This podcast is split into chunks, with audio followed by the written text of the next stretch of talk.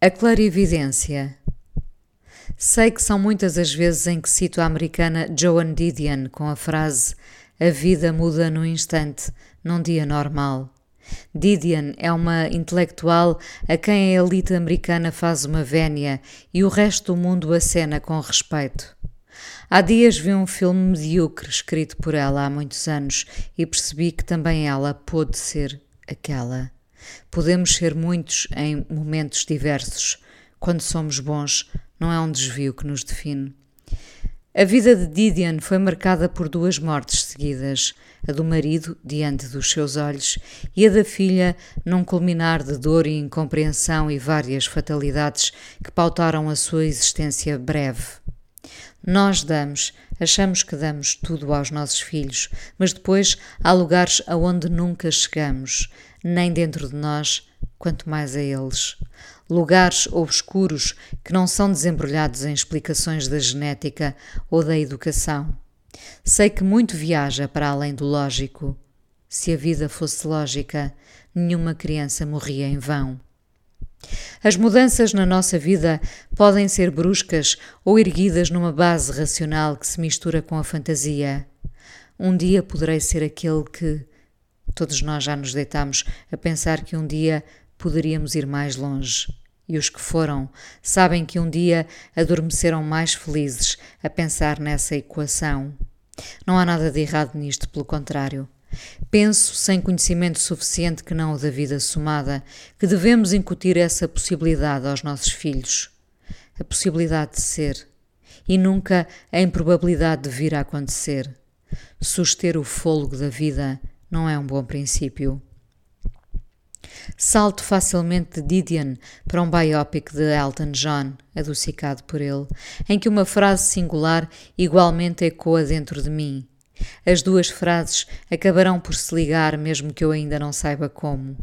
Elton John, aparentemente pouco amado pelos pais, com uma dívida de gratidão para com a sua avó, maior do que a vida.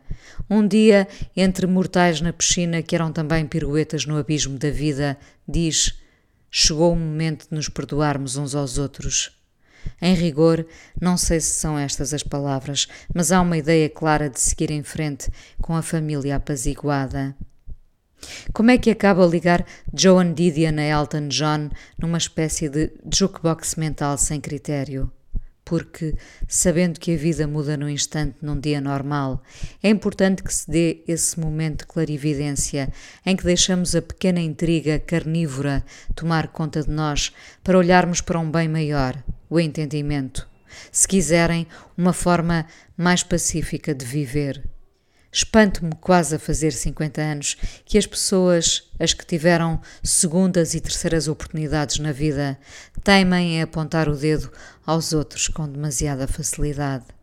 Voltamos aos lugares obscuros que estão em nós e que teimamos em não querer habitar, visitar, espreitar sequer se há vontade maior na vida que quase sobrepõe a racionalidade, até os animais sem querer a procuram, é a vontade de tentar a felicidade. A felicidade há muito que deixou de caber num manual, numa fotografia, numa epístola, num cofre. Todos nós a procuramos. Eu, na minha compostura, que tem debaixo de olho a Didion ou Elton John, ou a minha filha, nas suas unhas mínimas pintadas de preto e o cabelo descolorado.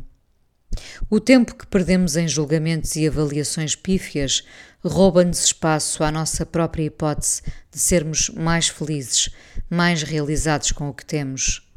Só atingiremos a verdadeira maturidade quando deixarmos de condenar o outro e a forma como ele se aproxima da felicidade. Ao dedo apontado, devemos acenar com uma ideia clara: a vida muda no instante, num dia normal a fragilidade e o imprevisto que mais tarde ou mais cedo nos visitam deviam ser a base que nos faz tentar essa aproximação a uma existência sem pontas bicudas. São essas que, na mediocridade de um julgamento pouco corpóreo, se prolongam no tempo e mais nos magoam. Que acabe sempre por chegar esse dia em que nos perdoamos uns aos outros.